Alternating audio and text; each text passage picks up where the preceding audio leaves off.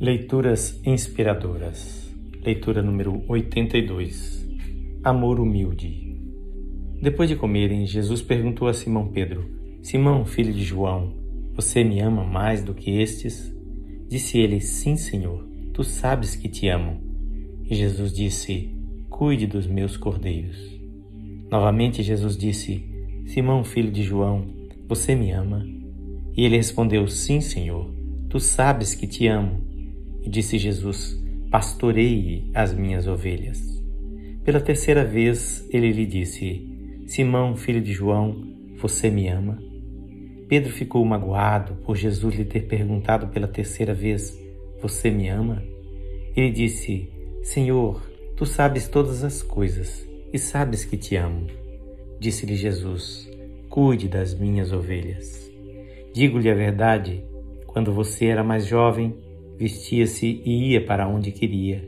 Mas quando for velho, estenderá as mãos e outra pessoa o vestirá e o levará para onde você não deseja.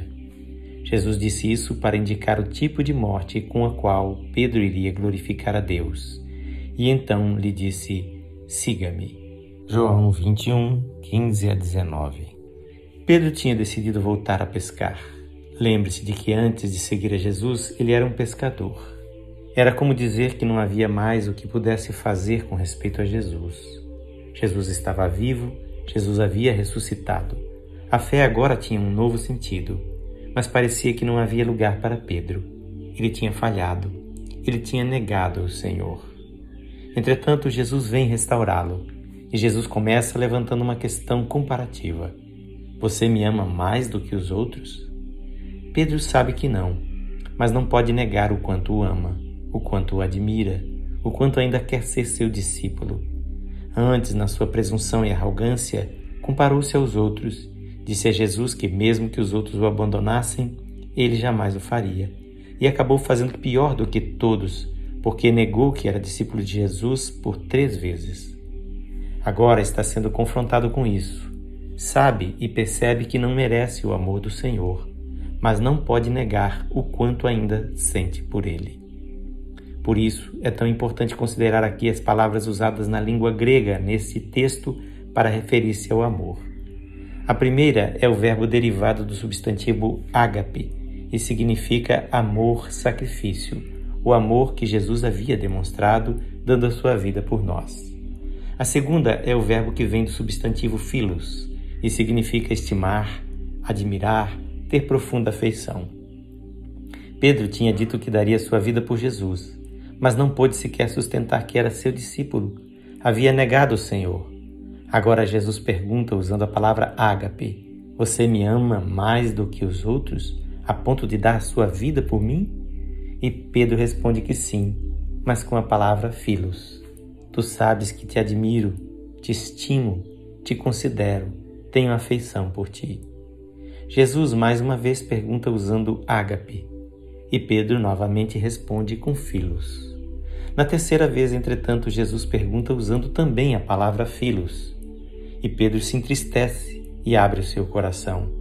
Ele diz ao Senhor que o amava, mas que o Senhor, que sabia todas as coisas, sabia que ele não podia amar com o amor ágape, com o amor que dá vida. Ele estava consciente de sua limitação e necessidade. Amaria para sempre o Senhor, mas nunca poderia amar o Senhor como o Senhor o amava e nunca poderia dizer que o amava mais do que os outros o poderiam amar. Satisfeito com a resposta, Jesus não somente reafirma que o aceita e lhe incumbe de cuidar de suas ovelhas, mas ainda revela o que por graça lhe concederia. Revela que chegaria um dia em que Pedro daria sua vida por Jesus. Versículo 19. Assim, assim Jesus mesmo daria a Pedro o amor que ele não tinha capacidade de ter. Que maravilhosa revelação da graça de Deus! O que Jesus ensina a Pedro é que o amor humilde é mais amor do que o amor cego e autoconfiante. Reconhecer a limitação da nossa capacidade de amar é essencial para que o Senhor o faça crescer. Nisto consiste o amor, não em que nós tenhamos amado a Deus, mas em que Ele nos amou e enviou seu Filho como propiciação pelos nossos pecados. 1 de João 4,10 Nós amamos porque ele nos amou primeiro. 1 de João 4,19. Minha oração é que o Senhor tenha misericórdia de mim e me dê a graça de amá-lo. Esta leitura é de autoria deste seu amigo, Pastor Edson Grando. Que o Senhor Jesus abençoe ricamente a sua vida.